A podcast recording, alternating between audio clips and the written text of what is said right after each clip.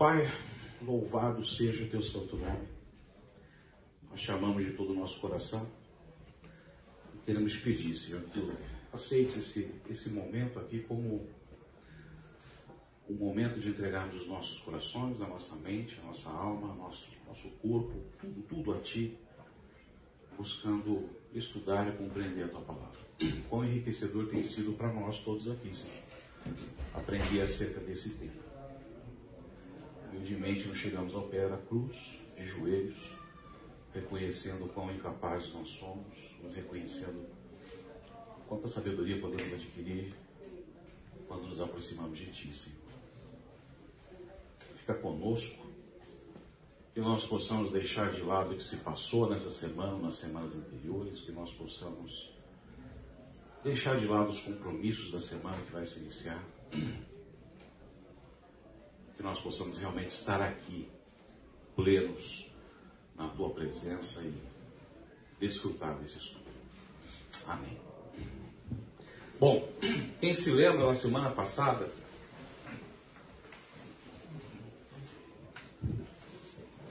nós fizemos uma, primeiro uma abordagem falando sobre a questão de tá. Quero compreender qual é a forma, qual é o formato que eu consigo identificar aquela visão tradicional cristã de que eu tenho que conseguir identificar a vontade individual de Deus para minha vida. Conseguir identificar o que Deus espera que eu faça em todas as, em todas as áreas. Como se ele já tem um mapa pronto, ele já tem uma rota pronta, já está tudo desenhado lá e eu tenho que fazer essa leitura. Então, primeiro a gente fez uma abordagem falando sobre os cuidados que eu tenho que ter, os erros que eu posso é, seguir fazendo uma leitura errada. Então era lá a questão de ter considerar que Deus vai me passar um conteúdo programático, que ele vai me passar toda uma, uma referência, imaginar que é somente para missionários biônicos, a gente fez aquela, aquela abordagem toda. Que mais? que eu tenho que ser um cristão maduro. que mais a gente abordou? Quem lembra? Que é só para decisões muito complexas e muito difíceis. Então, assim, nós eliminamos esses erros para que agora a gente faça um estudo. E aí, hoje eu vou devagar, porque a gente vai pensar juntos sobre o que está sendo dito, tá bom? Então, assim, na semana passada, no finalzinho da aula, nós começamos a discutir o que é que na visão tradicional é, traz como orientação para a forma correta de eu conseguir compreender essa vontade. Na semana passada nós começamos com o primeiro tópico, que foi a palavra. E daí não tem erro nenhum. Realmente a palavra de Deus tem que ser o nosso norte. É através da palavra de Deus que eu vou ter que permear todas as decisões da minha vida. Não tem problema. Mas a gente tem que tomar cuidado sobre que aspecto? Como é que eu vou fazer uso das escrituras? Então, gente, aquela história de tipo, ai Senhor, fala comigo, fala comigo, de repente você abre lá as escrituras, pega um versículo, ah, é isso que o Senhor quer. De repente você pega lá o texto que fala que Judas se enforcou. Nossa, o senhor quer que eu me. Então, assim, isso, isso não existe. Isso não existe. A Bíblia não é um oráculo, a Bíblia não é um mecanismo de você jogar cartas, búzios, não é isso. A palavra de Deus não deve ser usada desta forma. Ah, mas em uma dada situação da minha vida, puxa, eu fiz um estudo e a palavra me revelou algo. Sim. Eu posso fazer um estudo para compreender sobre uma dada circunstância da minha vida e o Senhor me revelar a sua vontade, como por exemplo, eu me lembro que há alguns anos atrás, numa época que no contexto pessoal havia algo que estava nos incomodando muito enquanto família, a minha e a Laís. E havia uma decisão a ser tomada. A gente não sabia como fazer. E senhores, oramos, oramos, oramos, e passa tempo, e passa tempo, e aquela situação que já era angustiante, continuou sendo angustiante, em alguns momentos piorava.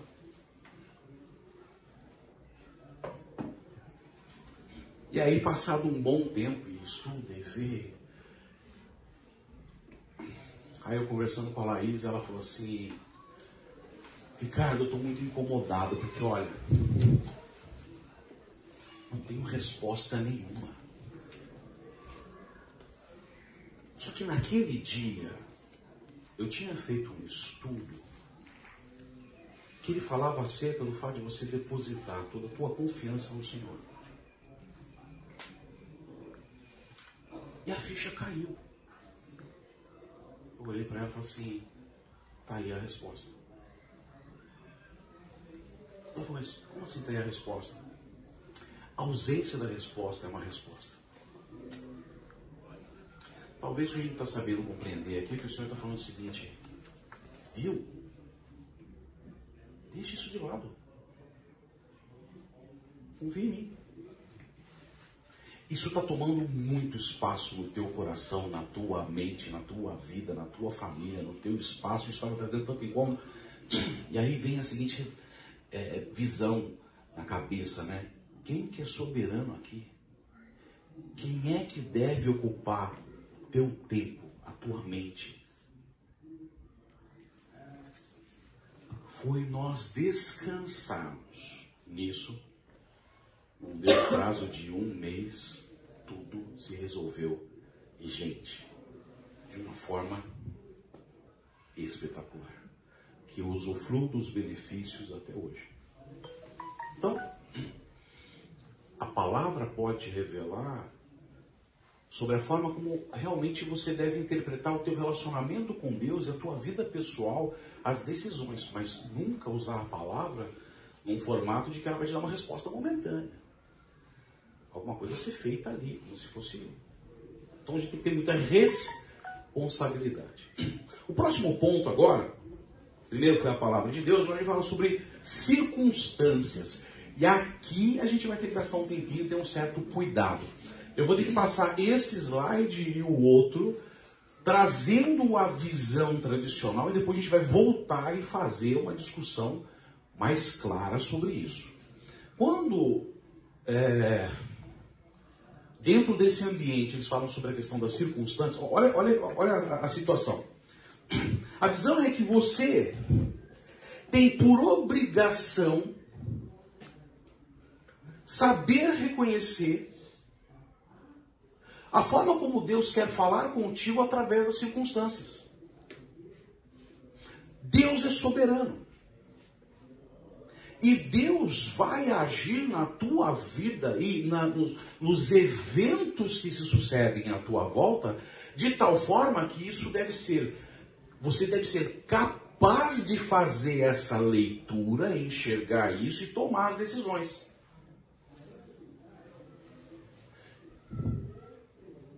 E eles se apoiam numa condição talvez de portas abertas, portas fechadas. Por exemplo, você está estudando para um concurso, você é formado em tal área e você identifica que, puxa, eu vou me dedicar a fazer um concurso para poder seguir uma carreira é, pública ou dentro de uma empresa é, privada ou estatal, sei lá. Você se, se, se empenha em fazer, estudar e se dedica nisso presta o concurso e não dá certo, presta o concurso e não dá certo, presta de novo, não dá certo. Aí chega a quarta vez, não dá certo. E aí, se eu for seguir essa visão, a ideia que você pode ter é a seguinte: poxa vida, as portas não estão se abrindo. Talvez não seja isso que o Senhor quer. Ele se apoia em alguns textos. Então, por exemplo, nós temos aqui em 1 Coríntios, capítulo 16 versículo 8 e 9. mas permaneci em Éfeso até o Pentecoste, porque se abriu para mim uma porta ampla e promissora. E há muitos adversários. Eles olham para um versículo desse e falam assim: ó, tá vendo? Paulo era capaz de enxergar as circunstâncias, as portas que se abriam. Perceba que eu tenho aqui dois versículos isolados. Esse é o primeiro ponto. Outro. Ao mesmo tempo, orem também por nós. Para que Deus abra uma porta para a nossa mensagem. Está vendo? Porta. A fim de que possamos proclamar o mistério de Cristo pelo qual estou preso. Então, eles enxergam nesses dois versículos, nesses dois, nesses dois textos bíblicos, uma visão de que o Senhor trabalha com esse mecanismo de portas abertas, portas fechadas e vai te conduzindo e você tem que ser capaz de fazer essa leitura. E mais, você pode pegar e falar assim, mas tá, aonde se apoia isso? Aí eles trazem um contexto de que quem nos dá a capacidade de enxergar isso, compreender isso, é o próprio Espírito Santo. Veja, está errado o Espírito Santo habita em nós, e se você viver uma vida de acordo, não entristecer, não afastar o Espírito Santo, ele, ele vai agir na tua vida. Mas aí ele se apoia em dois textos bíblicos. João 16, 13. Mas quando o Espírito da verdade vier, ele os guiará a toda a verdade não falará de si mesmo, falará apenas o que ouvir e anunciará a vocês o que está por vir. Além de eu ter que identificar isso, eu tenho que conseguir ouvir o que o Espírito Santo tem para me dizer. E em Romanos 8,14. Porque todos os que são guiados pelo Espírito de Deus são filhos de Deus. Senhores, Esse é o problema de fazer. Lembra que a gente acabou de falar da Bíblia? De fazer um uso das Escrituras de uma forma irresponsável. Texto fora de contexto. E pior é você fazer uma leitura dessa e criar uma doutrina. Vamos voltar? Quando a gente vê aqui 1 Coríntios, mas permanecerei em Éfeso até o Pentecoste, porque se abriu para mim uma porta ampla e promissora. Paulo sempre planejou todas as viagens dele. Paulo sempre estudou para todos os lugares que ele deveria ir. Paulo sempre teve o cuidado de pensar qual era a rota. Existem textos que você vai ver lá que ele sabia que naquele lugar a palavra não poderia ser pregada dentro da cidade e ele foi descobrir aonde era o local que os judeus se reuniam perto do rio para adorar o Senhor. Ou ele identificava onde era uma sinagoga. Ou então, para ir para Tessalônica, ele antes foi buscar saber o que estava se passando lá e descobriu que um dos, um dos problemas era que os homens eram folgados não eram muito dados ao trabalho. ainda havia um contexto do pessoal ir na casa do irmão, né? Fazer a visita na hora do almoço. Sabe o que Paulo fez? Antes de pregar ali, ele foi buscar um emprego, um trabalho para fazer Tenda. Hã? Tenda? Tendas. Não é isso? Ele foi buscar um trabalho para que quando ele fosse pregar a palavra ali, ele tivesse autoridade de exortar e falar assim: você tem que trabalhar. E ali naquele momento cabe o texto de: se você não trabalha, não coma. E ali naquele contexto ele exortou o seguinte: se você não cuida dos teus, você é pior de todos. É responsabilidade tua ter que trabalhar para prover e cuidar da tua família. Então, quando ele fala isso aqui, não é uma porta que se abriu, uma coisa milagrosa e acordou. Não, não, não, não. Ele pegou e falou assim: porque se abriu para mim uma porta ampla e promissora. de repente, alguma informação ele teve privilegiado, ou foi pesquisar, ou estudou e falou assim: olha, se eu for para esse campo, para essa cidade, para essa região, eu tenho agora tudo favorável para isso.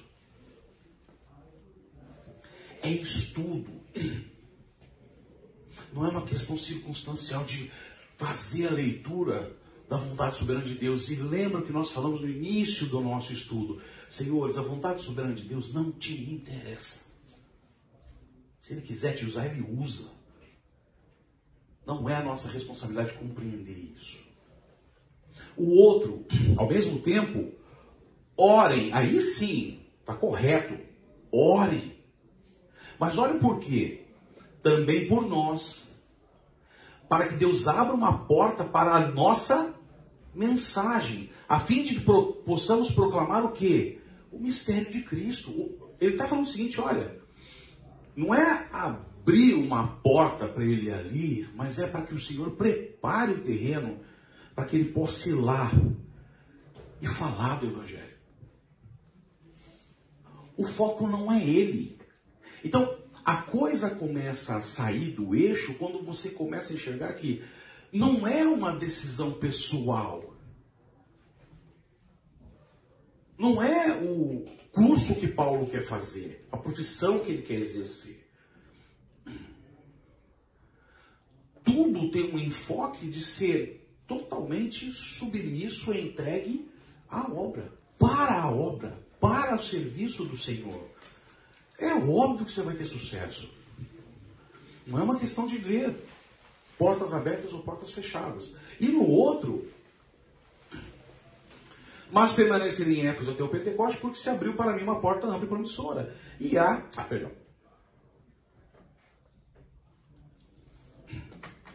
João 16, 13. Aliás, faz o seguinte: abre para mim João capítulo 16.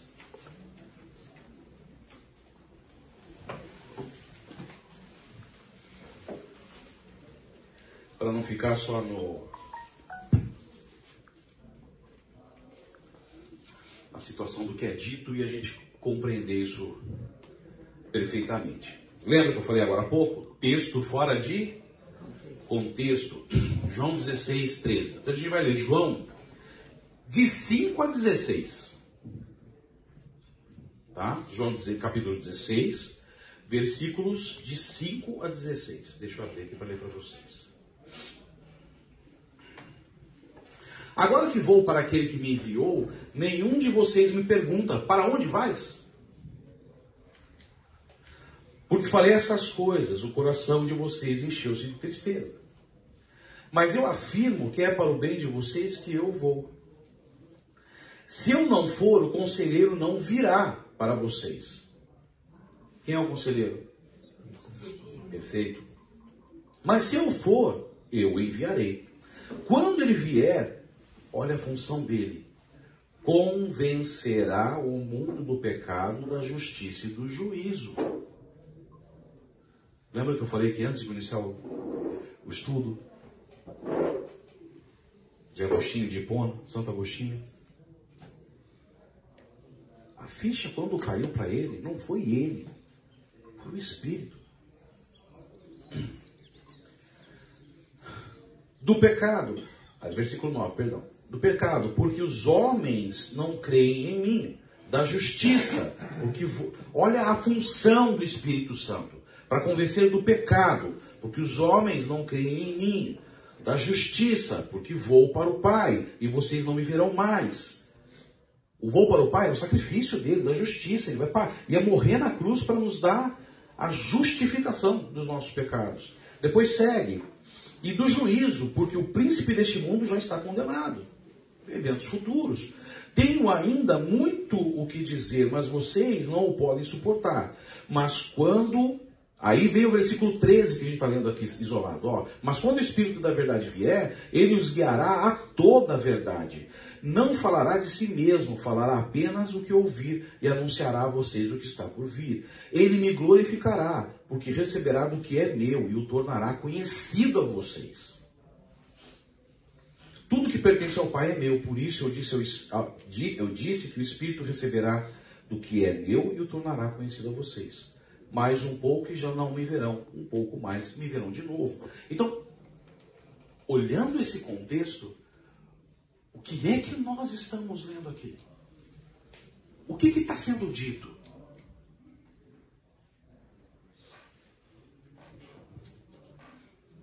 Olha, eu estou com vocês, mas eu vou embora. Estava preparando os discípulos. E olha, depois que eu for embora, o Espírito Santo vai habitar em vocês. Para que vocês possam dar continuidade ao que eu ensinei vocês, ao que eu caminhei com vocês. O objetivo não é uma questão de fazer uma leitura de circunstâncias para a minha vida. Ele falou assim: ó, o Espírito Santo vai vir e o Espírito Santo vem para isso. Vem para te convencer do pecado, vem para te chamar a atenção, vem para te dar sabedoria para você dentro de uma obra, de um serviço. E veja, dentro do serviço você pode ter dificuldades. Ah, mas estamos com irmãos da igreja.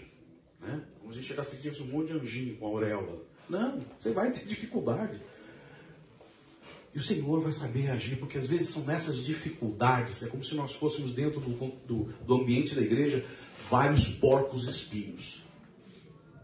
Então há um momento que tem que se juntar e se unir, mas pica, dói, porque tem espinho. Aí afasta um pouco, cresce, amadurece, volta. Mas assim, para manter aquecido esse ambiente, isso é necessário. Então, a ação do Espírito é para nos dar a capacidade de convencer, de falar, de falar da verdade, da justiça. O Espírito Santo não vem para ser meu, perdão Senhor eu falar desse jeito, né? Mas um parceiro, um amigão do peito. Quando nós lemos em Romanos, ainda é pior. Vamos lá em Romanos, capítulo 8.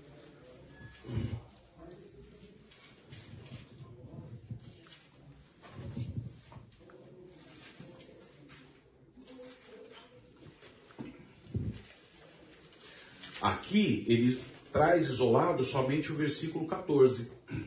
Mas vamos ler Romanos 8, de 11 a 14. E se o espírito daquele que ressuscitou Jesus dentre os mortos habita em vocês, aquele que ressuscitou a Cristo dentre os mortos também dará vida a seus corpos mortais por meio do seu espírito que habita em vocês. Presta atenção no 12. Portanto, irmãos, estamos em dívida, não para com a carne, para vivermos sujeitos a ela. Pois se vocês viverem de acordo com a carne, morrerão. Mas se pelo Espírito fizerem morrer aos atos do corpo, viverão. E aí vem o versículo. Porque todos os que são guiados pelo Espírito de Deus são filhos de Deus. O que é que está sendo dito aqui.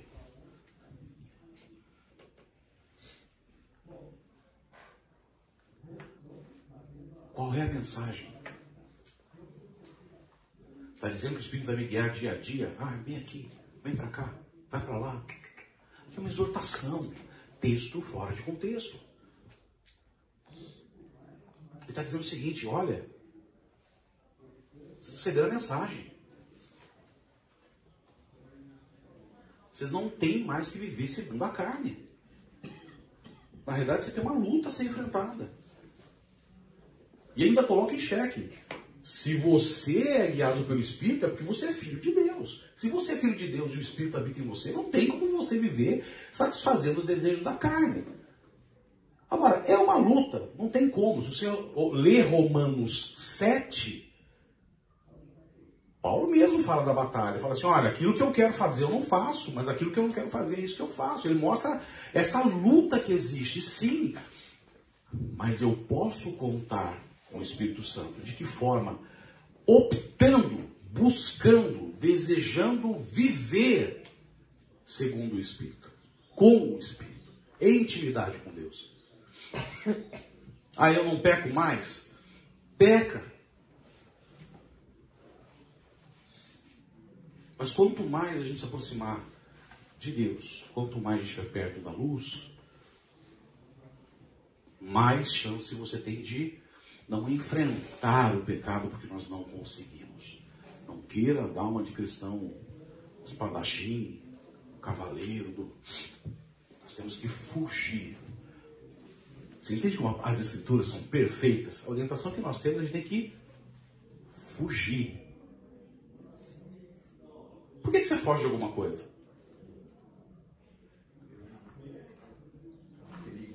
Porque é um perigo.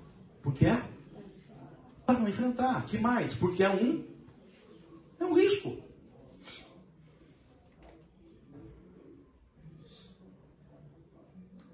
A gente leu o 14, o 15 explica bem. Lê para mim, por favor. Pois vocês não receberam um espírito que os escravize, para novamente temerem, mas receberam um espírito que os torna filhos por adoção, por meio do qual clamamos a batalha. Ele está dizendo, olha, você não tem mais como você viver escravo da carne, escravo do pecado. Esse espírito não veio para essa condição. Bom você ter falado isso, também tem um outro contexto aqui, de João 16, quando ele fala essa abordagem, já não vou estar mais aqui com você, não é? Leia em casa se for possível, João 17, que é aí a hora que Jesus faz uma oração e intercede pelos discípulos. A parte mais linda de João 17 é que em um dado momento ele fala que ele, ele ora por todos os que estavam com ele e por aqueles que ainda iriam conhecer a Cristo. Se sinta amado, porque lá ele orou por você e por mim. Olha a preocupação de Cristo e fala assim: Eu já não vou estar mais aqui, Pai. Eu sei os pequeninos que eu vou deixar. Eu sei a batalha que eles vão enfrentar. E é a nossa batalha do dia a dia. Não adianta. Realmente, que eu mostrei na semana passada, não tem missionário biônico, não tem super crente, não tem. Não tem. Cada um tem a sua luta. Uns que é numa área, outras na outra. E tem uns que é o pior. Tem uma batalha que nem ele sabe que ele tem.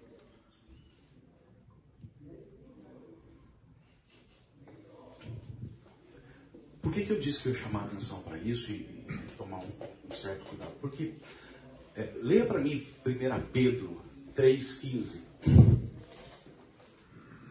1 Pedro 3,15.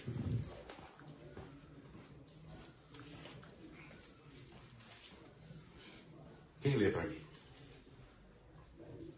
Antes santificai ao Senhor Deus em vossos corações, e estáis sempre preparados para responder com mansidão e temor a qualquer que vos pedir a razão da esperança que há em vós. Nós temos que estar preparados. Então, meu querido, não é só fazer a leitura de um versículo e ver o contexto, entender isso, assim, ah, ah, caiu a ficha. É muito mais amplo que isso. Assim como a gente viu nos textos anteriores, que a preocupação de Paulo, pedindo que orasse, fazendo estudo, fazendo planejamento, o objetivo era a expansão do ministério, a expansão da igreja, a expansão da obra, nós temos essa responsabilidade. E às vezes, vamos fazer um, vamos fazer um exercício aqui, vamos fazer um estudo rápido, você ver como é interessante isso. Não é a questão de você só saber algum texto bíblico, pegar e ler todo o capítulo. Às vezes é muito mais que isso. E aí eu te digo mais, é importante, é, ler para mim Salmos é, 1, a partir do versículo 1, vai até o 2. Não precisa ir muito mais de. Não, pode, pode seguir um pouquinho. Salmos capítulo 1. Feliz é aquele que não segue o conselho dos perversos, não se detém no caminho dos pecadores, nem se junta à roda dos zombadores. Ponto, só um pouquinho. Bem-aventurado, feliz é aquele que não, não se assenta com os perversos, não detém no caminho dos pecadores, não detém no caminho dos pecadores, não se junta à roda dos zombadores. É muito parecido aqui com o que Paulo falou assim, você não tem mais como viver né, nessa condição diferente, você tem que se destacar, tem que ser diferente. Vê o 2. Porém, ó, Pelo contrário, tem prazer na lei do Senhor, e nela medita dia e noite. pelo contrário, tem prazer na lei do Senhor e nela medita de dia e noite. Quer responder à altura do que Pedro está te dizendo? Tem que estudar. Vamos imaginar aqui uma, uma circunstância. É, a gente vai fazer um exercício mesmo. Quero que você abra 1 Samuel, capítulo 28. Você não tem paciência hoje.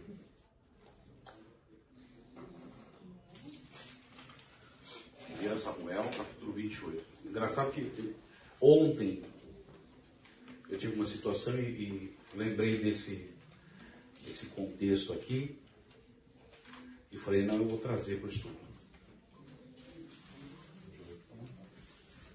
Samuel capítulo 28, 1 Samuel capítulo 28. A gente vai ler dos versículos de 3 a 20. Ó, alguém lê para mim, devagar eu vou parando, a gente vai marcando alguns pontos aqui, tá? A gente vai ler de 3 a 20. Quem lê? Já Samuel era morto, e todo Israel o tinha chorado e o tinha sepultado em Ramá. Ponto. Samuel era morto. Samuel era um profeta. Samuel era o profeta que no início foi o que ungiu Saul, foi o que depois foi buscar Davi. Já era morto. Segue. Sepultado em Ramá, que era a sua cidade. Saul havia desterrado os médiuns e os adivinhos. Ajuntaram-se os filisteus e vieram acampar-se em Sunem. Ajuntou Saul a todo Israel e se acamparam em Gilboa. Vendo Saul o acampamento dos filisteus, foi tomado de medo. Ponto. Saul, ele, como rei, tinha colocado uma lei, e era segundo a lei do Senhor. Vai ver, de que médios, necromantes, esse pessoal tudo desterrado, fora daqui, fora do meu reino. Se eu pegar alguém que vai fazer isso, vai ser punido. A gente está numa situação aqui agora em que Saul está prestes a enfrentar uma guerra contra os filisteus. Gente, se você for ver a história dos filisteus, os filisteus sempre foram bons de briga. O filisteu era aquele valentão do. Quem, na nossa época tinha muito disso, né? Do valentão do ginásio, né? Ele era bom de briga, ele sabia brigar. E ele estava com medo. Ele estava com medo. O que, que a palavra de Deus fala sobre o medo para o cristão? Onde não há o amor, onde há o amor, não há medo. Existia uma condição de Saul. Primeiro, medo. Segue para mim, por gentileza. E muito se estremeceu o seu coração. Consultou Saul ao Senhor, porém o Senhor não lhe respondeu, nem por sonhos, nem por urim, nem por profetas. Ponto. Presta atenção. Se você acredita na palavra de Deus, se ela não é alegórica, ela é literal, está escrito aí. Deus não falava mais com Saul. Nem por urim, nem por tumim, nem por sonhos, nem por visões, por nada. Deus não falava mais com Saul. Sério. Então Saul disse aos seus servos: Apontai-me uma mulher que seja médium, para que me encontre com ela e a consulte.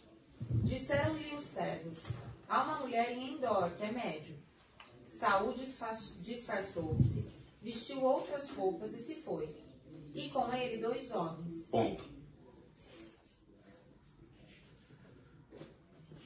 Vai falar com uma médium. Em que condição que ele foi? Disfarçado. Ele foi numa condição de mentira.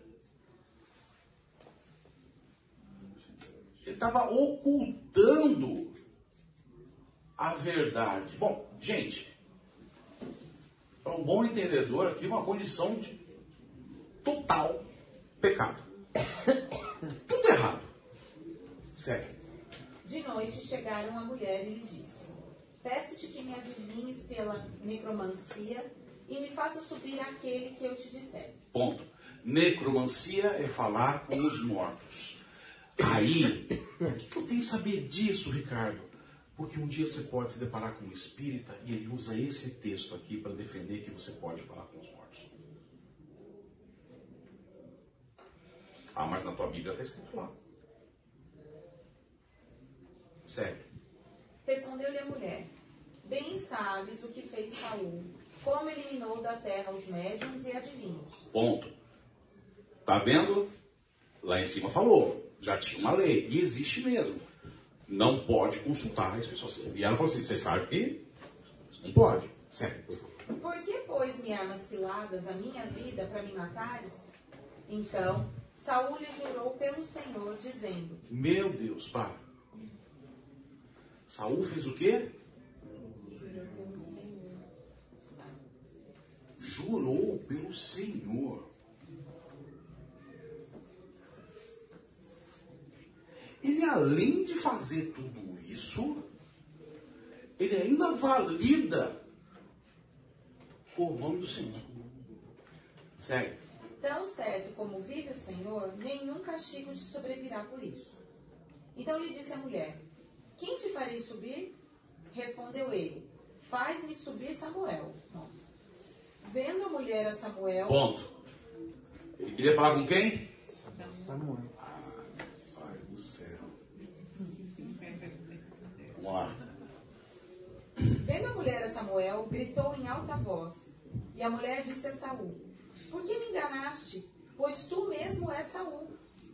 Respondeu-lhe o rei: Não temas. Que vês? Então a mulher respondeu a Saul: Vejo um Deus que sobe da terra. Ponto. Ela falou assim: Vejo Samuel vindo, subindo da terra.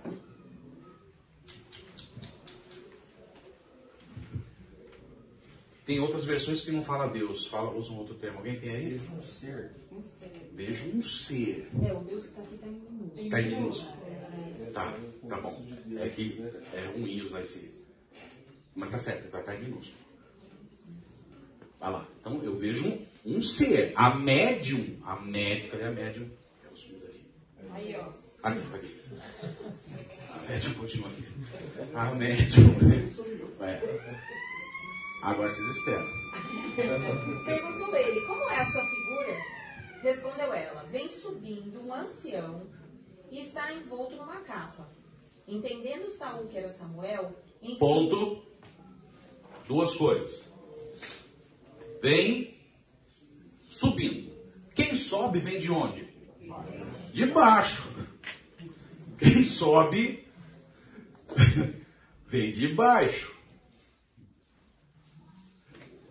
Segundo, teve a confirmação que era Samuel? Não. Saul presumiu. Saul presumiu.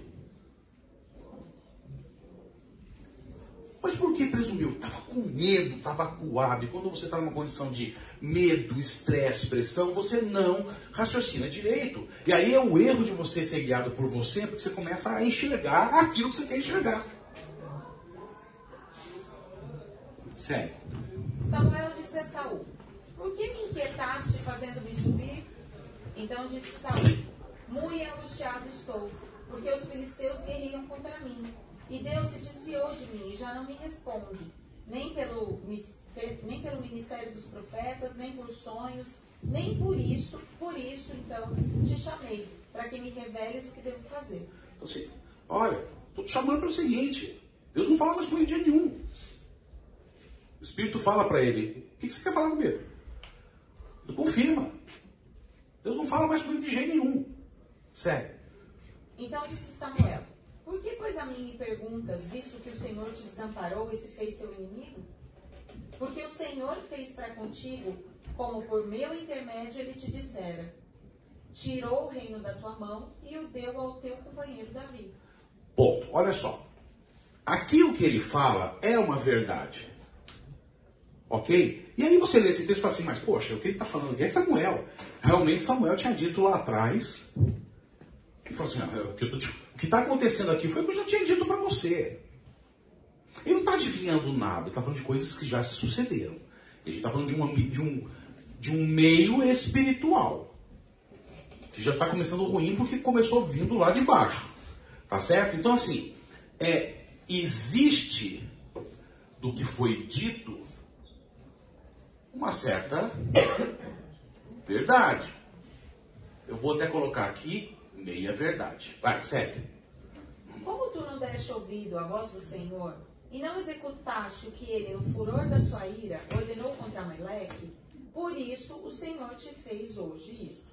Ah. O Senhor entregará também a Israel contigo nas mãos dos filisteus, e amanhã tu e teus Ponto. filhos. Aqui, pronto.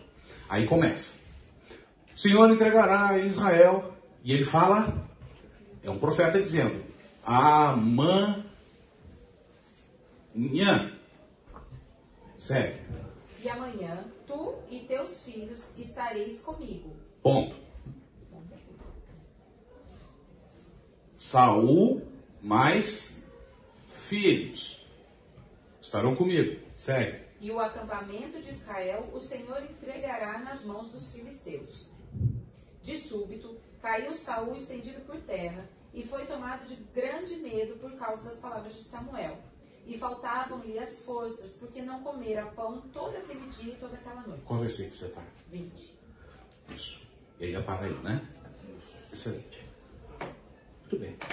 Bom, aí eu preciso resolver essa questão.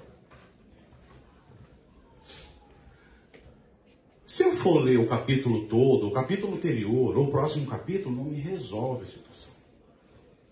Daí vem a importância de Salmos 1, de meditar na palavra de dia e de noite, e de conhecer. Vamos então matar essa questão aqui, vocês vão responder para mim se era Samuel ou se não era. Tá bom? Então vamos lá. Alguém lê para mim Levítico 20, versículo 27. Levítico 20, versículo 27. O homem ou a mulher que for necromante ou feiticeiro será morto, será apedrejado. O seu sangue cairá sobre ele. Ponto. Levítico. Estamos falando sobre a lei. Quem é que instituiu a lei? Deus. Deus está sendo muito claro. O homem ou a mulher que faz, que fizer. Até, vamos fazer mais um aqui. É, Deuteronômio 18, de 10 a 13. Deuteronômio 18, de 10 a 13. Pode ler. Jamais deverá haver entre vocês alguém que queime seu filho ou sua filha como sacrifício. Não permitam que alguém do povo pratique adivinhação, use encantamentos, inter- interprete albores ou envolva-se com bruxaria. Lance feitiços, atue como médium ou praticante de ocultismo, ou consulte os espíritos dos mortos. Quem pratica tais coisas é detestável ao Senhor. É justamente porque as outras coisas, as outras nações praticam essas coisas detestáveis que o Senhor, seu Deus, as expulsará diante de vocês. Tá bom. Se você tinha dúvida, que não é só necromante, aqui ele fala, já abre o leque. Feitiçaria, adivinhação, quem vai entregar filho por sacrifício. Gente, tudo isso é detestável Senhor. E, se você concorda comigo, o nosso Deus não se contradiz. O primeiro ponto é: Deus não utilizaria desse subterfúgio para dar uma mensagem para Saul. Primeiro ponto, Deus já não falava mais com Saul e põe uma coisa na sua cabeça. Se uma hora Deus falar assim, ah é, quer viver em pecado?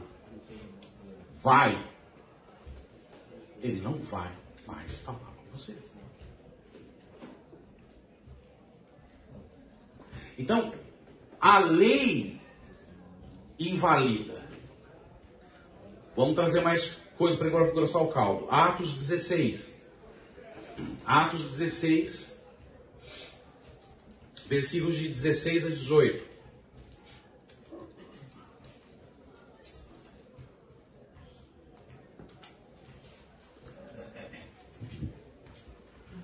Atos 16, versículos de 16 a 18.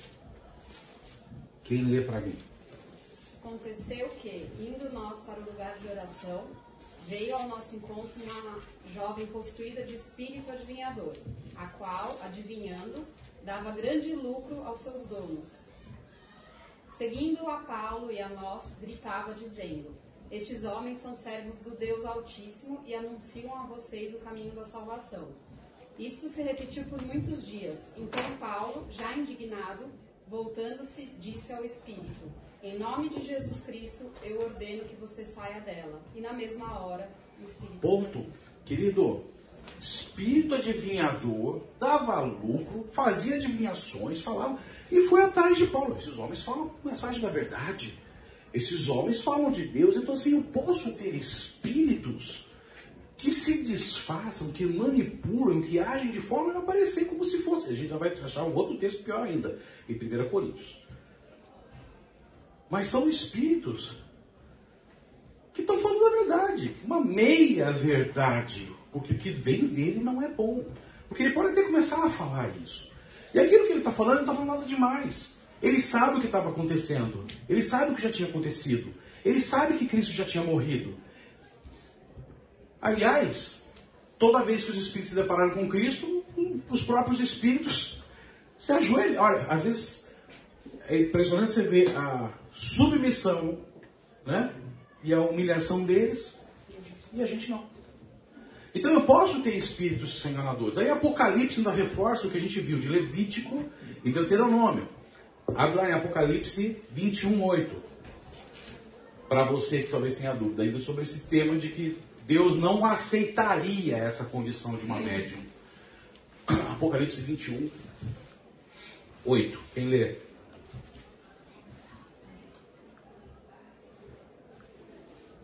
Mas os covardes, os incrédulos, os corruptos, os assassinos, os sexualmente impuros, os que praticam feitiçaria, os que são adoradores de ídolos e todos os me- mentirosos estão destinados ao lago de fogo que arde com enxofre. Esta é a segunda morte. Essa é a segunda gente. Vai chegar no final, médium, é, adorador, feitiçaria, mentiroso, é mentiroso. Todos esses que estão falando do Senhor em nome do Senhor aí, estão mentindo. Os imorais, os perversos. Gente, vai chegar um momento que Deus não vai mais. né? Viu?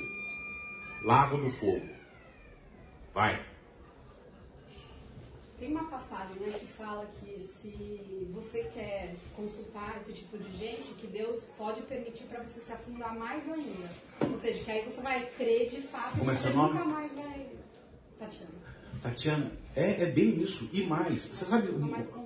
Vamos trazer para o nosso estudo de vontade? Isso se chama livre arbítrio. Sabe o que eu sempre tenho falado? É através do livre arbítrio, das decisões que eu tomo, que eu mostro o quão eu sou do Senhor, o quão eu honro Ele. Vou buscar? Ah, o Senhor não fala comigo, não estou achando nada na Bíblia. Fiquei sabendo que tem uma senhorinha ali lá que ela faz um. Como é que chama aquele negócio? Que joga. Benzer. Benzedeira. É. Benzedeira. Tomar passe. Aí ela pega lá uma folhinha, vai jogando água, não sei, e abraça e, e, e, e, né, e você sai de lá sabendo alguma coisa. Bom, mas não acabou por aqui. Olha só que interessante. Vai lá para Tiago, capítulo. Vocês vão ter intervalo, tá? Vamos só acabar esse estudo aqui. Eu prometo. Tiago, capítulo 1, de 16 a 18. Leia para mim. Meus amados irmãos, não se deixem enganar. Toda boa dádiva e todo bom per- dom, todo dom perfeito vem do alto, Vem da onde? do alto, descendo do Pai das luzes, que não muda como sombras inconstantes. Por sua decisão, ele nos gerou pela palavra da verdade, a fim de sermos como os primeiros frutos de tudo o que ele criou. Olha só, a gente foi para Levítico, Deuteronômio, vamos para Apocalipse, Atos, e agora você vai aí para. Ele diz que nada que é bom vem de onde? Vem de baixo. De onde veio o Espírito? Subindo. É detalhe. Nada que é bom vem de baixo. Ah, mas tá, meia boca. Vamos lá, vamos trazer mais. Lucas 16, de 22 a 23. Lucas 16, de 22 a 23.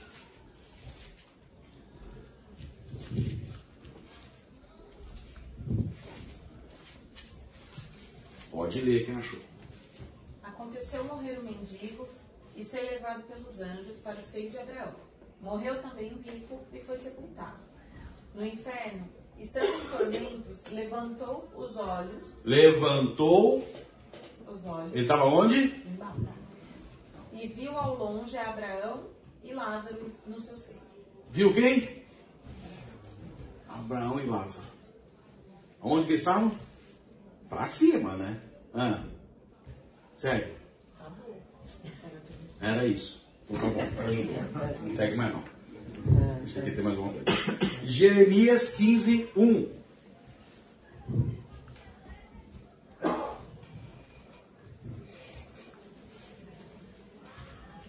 Então o Senhor me disse: Mesmo que Moisés e Samuel se, puder, se pusessem diante de mim, meu coração não se inclinaria para este povo. Aonde é que está Samuel? Em cima, pela Do lado do Senhor. Está lá com ele. Lá em cima. Se Abraão está lá, Moisés e Samuel também. Segue. Mande-os embora. Não, não, não, segue não. Segue. Eu... É, Era o que eu precisava daí. Vamos lá. Agora, 2 Coríntios. Esse é bárbaro. 2 Coríntios, capítulo 11, versículo 14 e 15. 2 Coríntios, capítulo 11, versículo 14 e 15. Mas não me surpreendam. Até mesmo Satanás se disfarça de anjo de luz. Portanto, não é de admirar que seus servos também finjam ser servos da justiça. No fim, receberão o castigo que suas obras merecem. Até Satanás se disfarça de anjo de. 11, 11, 14.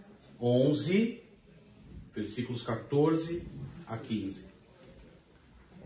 Bom, deu para ver que não é. Bem de baixo. Teve uma mulher lá que falava, adivinhava, andando atrás de Paulo e ele exortou: sai, espírito. Não deixou se convencer. A gente sabe onde está Abraão, a gente sabe onde está Samuel, a gente sabe onde está Moisés. Aqui a gente matou uma parte do problema. Tá? Muito bem. A outra é a seguinte. Deuteronômio capítulo 18. Aí é isso, você vai fazendo estudo, você começa a fazer as perguntas. Então a próxima pergunta é: Poxa, mas ela falou coisas que, né? Foi que foi falado, faz sentido, como é que é isso? Olha, a própria Bíblia nos ensina o que que eu devo fazer. Então, Deuteronômio 18, de 21 a 22. Lê para mim.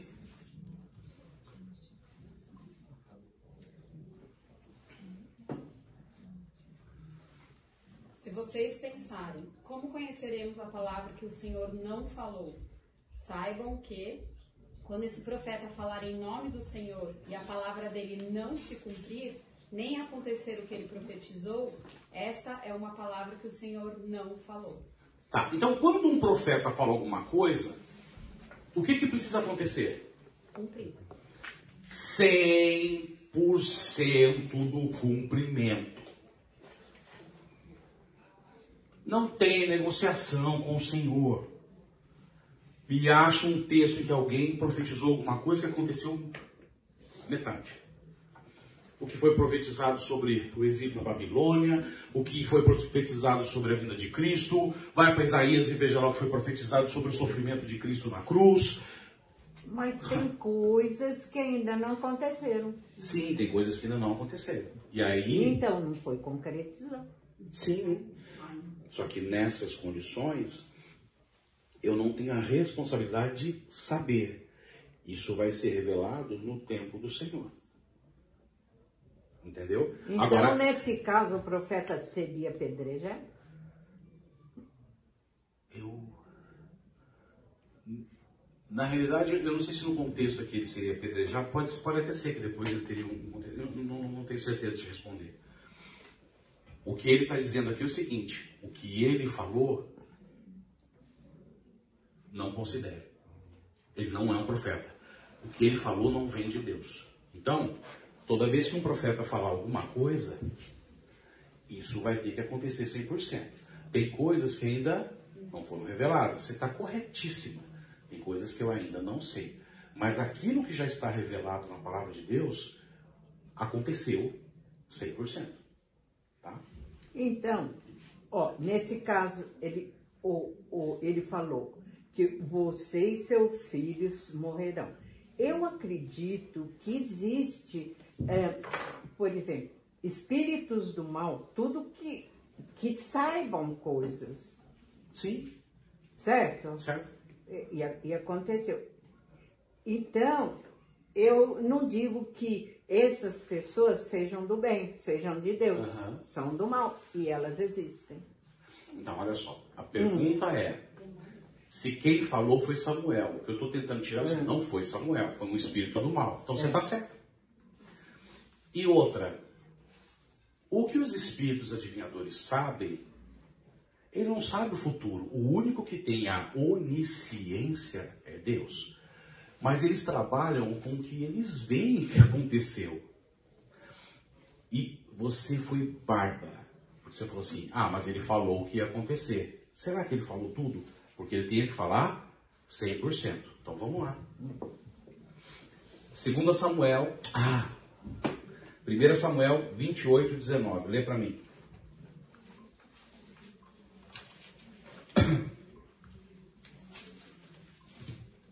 Primeiro Samuel 28, 19.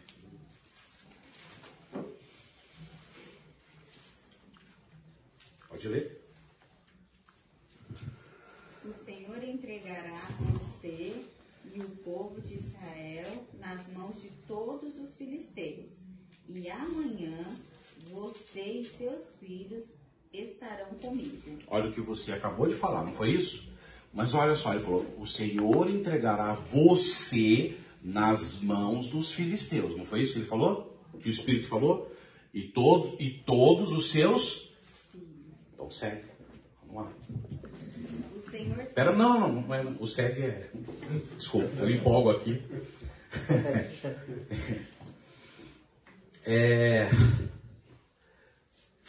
1 Samuel capítulo 31, versículo 4.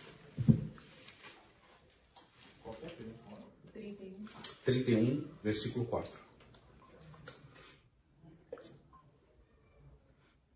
Então disse Saul ao seu escudeiro: Arranca tua espada e atravessa-me com ela, para que porventura não venham estes incircuncisos e me traspassem e escarneçam de mim. Porém, o seu escudeiro não o quis, porque temia muito.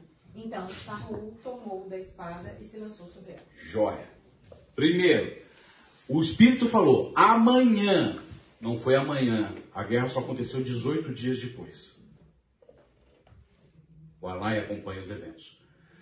Então não aconteceu amanhã. Segundo, ele falou: Você será entregue nas mãos dos filisteus. Não foram os filisteus que mataram ele. Ele é orgulhoso. Você acha que Deus não sabe disso? Ele falou assim: escudeiro, eu morrer na mão dos filisteus para eles falarem que me mataram, me mata. O escudeiro falou assim: eu não. O que, que ele fez? Pegou a espada e ele mesmo se matou. E aí o escudeiro tontão depois foi querer fazer graça com Davi. Davi falou: Ah, foi você que matou Sa Saul? Então tá bom, mata o cara. É porque eles eram. é, os ungidos não poderiam Não ser podia mortos. ser mortos.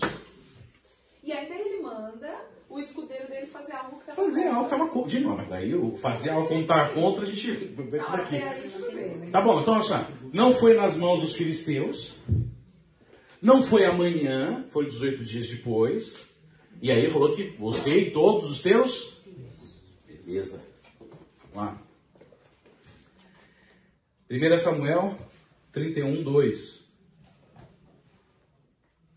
Está aí, 1 Samuel 31, versículo 2. Os filisteus apertaram com Saul e seus filhos e mataram Jonatas, Abinadab, Malquizua. filho de Saul. Matou três. Jonatas, Abinadab e Malquizua. Gente, e Isbosete, e Mefibosete, e a filha. Quer ver? Olha lá. 2 Samuel, capítulo 2, versículo 8. 2 Samuel, capítulo 2, versículo 8. Contudo, Abner, filho de Ner, comandante do exército de Saul, já havia levado Isibosete, filho de Saul, para Maana. Sobrou Isbosete. Isibos... É difícil falar os nomes, né? Isbosete. É, Isbosete. Tá. 2 Samuel, capítulo 21, versículo 8. Pra gente fechar aqui. 21.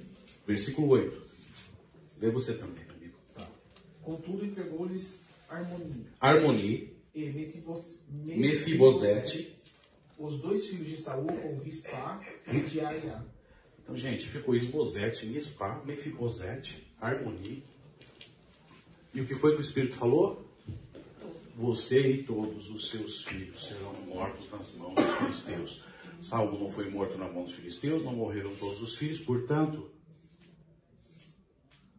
não aconteceu 100%. Qual é a importância disso? O espírita vem e fala assim: ah, mas está na Bíblia.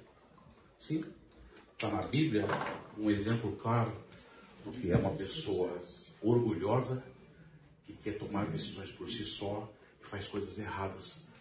Está na Bíblia a confirmação de que falar com espíritos mortos está errado, porque não é validado pelo Senhor. Está errado porque não aconteceu. E aí você navega com esse carinha de Deuteronômio a Apocalipse. E pode ser que você tenha a chance de trazer esse cara à conversão. E aí a gente está respondendo segundo a orientação de 1 Pedro 3,15. Eu tenho o quê? A responsabilidade de ter a palavra para poder falar da verdade no momento propício. Vou dar um café para vocês. Seis minutos? Vocês estão chateados comigo? Não, né? Não dava para parar, né? Um momento de desempolgação. Mefibosete era o que era manco, é, não tinha perna e Davi acolheu. Gente, faz um estudo de Saul e faz um estudo de Davi, é, é muito. Aí você entende por que, que Davi, apesar de ter feito o que fez, era um homem segundo o coração de Deus. A gente ainda está nas circunstâncias. Então vamos lá. É, a gente fez a discussão, nós fizemos a discussão de portas abertas, portas fechadas, nós fizemos a discussão da questão do Espírito Santo. Aí saímos aqui nesse, contexto aqui de fazer um, um estudo para poder responder corretamente a verdade. E você pode falar assim, bom, aonde é que ah, a visão tradicional se ampara para poder ter certeza? Porque é, eu, enquanto cristão, já orei fervorosamente, já tentei buscar uma resposta e não sentia que eu estava entendendo o que estava se passando. E aí eles usam o artifício de utilizar a questão da lã de Gideão como uma, uma possibilidade de você conseguir obter a palavra final sobre uma decisão. Aí, a gente já falou isso na aula passada.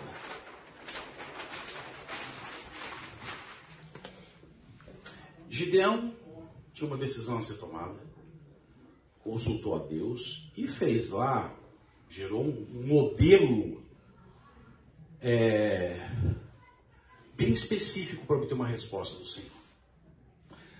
A primeira pergunta que eu falo para vocês: quando isso aconteceu de novo? Quem mais usou isso na Escritura? Portanto, isso não é algo normativo. Não existe nenhuma orientação para você seguir esse tipo de evento. E outra, Gideão faz isso numa condição de temor, de insegurança. Eu até posso correr o risco de, se fizer isso da forma errada, estar tá fazendo algo que as escrituras desaprovam. Porque eu posso estar fazendo o quê? Colocando Deus à prova. Eu posso estar provando o Senhor. E eu acho que o mais importante é o seguinte: as motivações.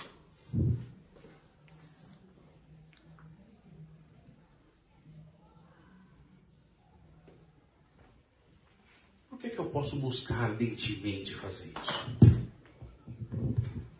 Qual seria a minha maior motivação? No fundo do seu coração.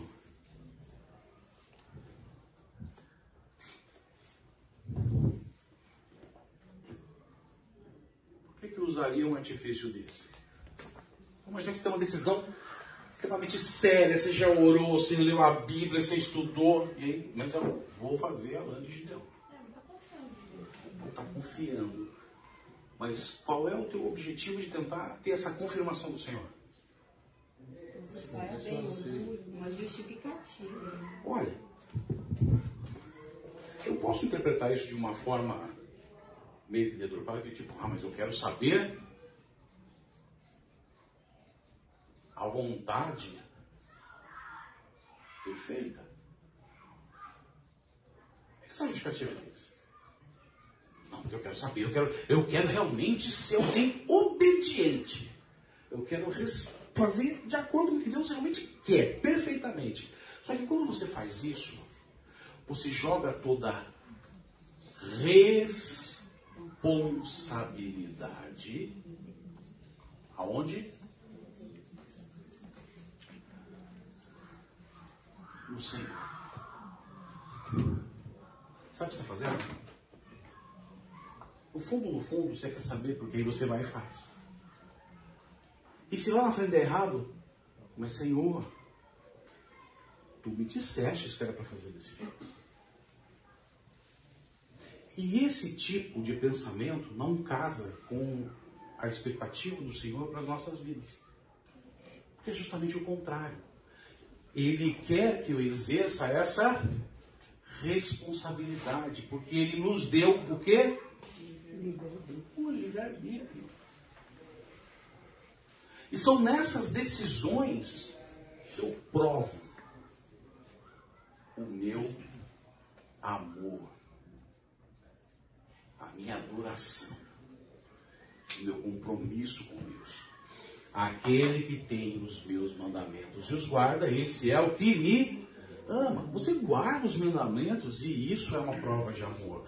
E as, as decisões de você obedecer segundo aquilo que está na instrução moral, que é a palavra de Deus, é uma forma de você exercer um ato de responsabilidade, é uma forma de você mostrar para o Senhor que você está amadurecendo, que você está caminhando no sentido da santificação e que você estará cada vez mais apto e pleno para ser usado na sua obra.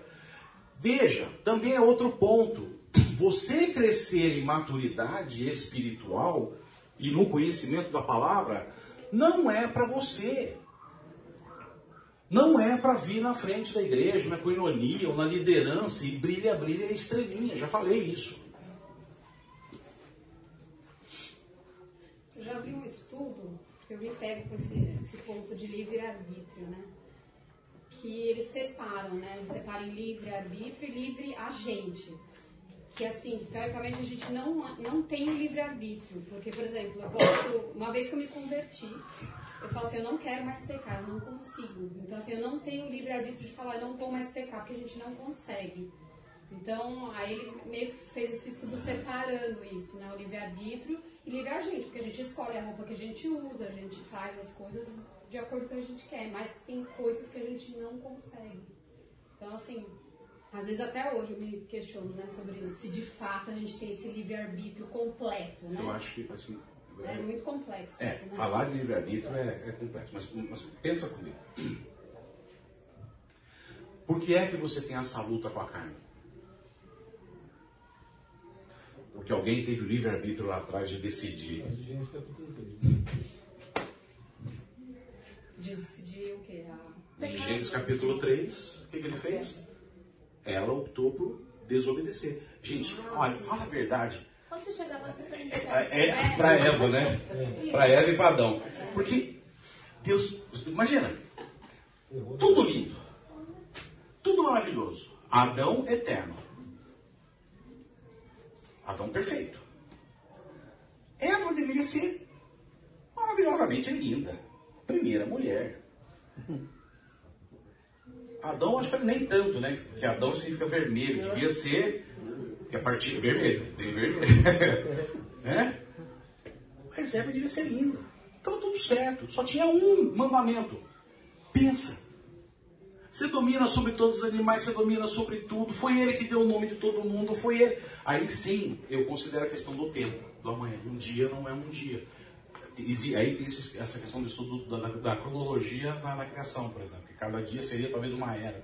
É, e é isso que eles falam, que quem tinha o livre-arbítrio? Adão e Eva. Nós, depois do pecado Continua, só que o- a gente não tem, porque a gente peca e não consegue não Então, pecar. mas esse é um problema, porque assim, eles tinham o livre-arbítrio e não tinham o conhecimento do que era o mal, mas eles tinham o livre-arbítrio. Aí os dois optaram por pecar. E quando houve isso, para que eles não vivessem eternamente na morte, Deus tomou circunstâncias para nos proteger, pensando em nós. Então nós continuamos tendo livre-arbítrio, mas nós temos a consequência da queda. Eu não sei se tem a ver né, com a nossa discussão aí, mas esse lance da- do pecado, do livre-arbítrio, de não pecarmos, na verdade a gente não consegue deixar de pecar, não é porque a gente escolhe ou não, é porque é parte inerente do nosso Parte ser. inerente do nosso ser. A gente não consegue ser algo que a gente não é. A gente tem o livre-arbítrio e a escolha de fazermos aquilo que nos compete. Mas aquilo que é inerente a nós, a gente não consegue fazer, faz parte Olha do, que bom. do ser humano, né? Pode, deixa deixa eu só escrever uma palavra aqui. Você sabe o que que isso me remete?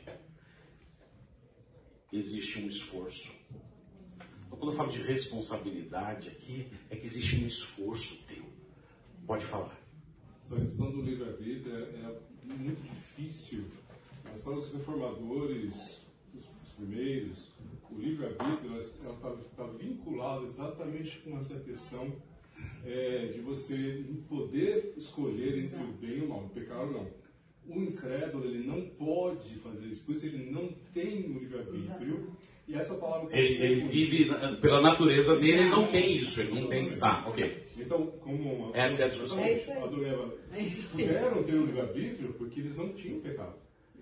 Né? A partir do momento. E aí tá. Essa, e depois a palavra ela foi um pouquinho utilizada para exemplificar aquilo, que as, as decisões que nós tomamos no dia a dia e acabou havendo uma certa confusão. Exato. Então, para os reformadores, os, os primeiros, o livre-arbítrio ele só pertence ao cristão, aquele que é relegado Era isso por que eu escrevi aqui. Porque nós, aí tá, nós, nós podemos escolher, porque. E aí, Aí sim.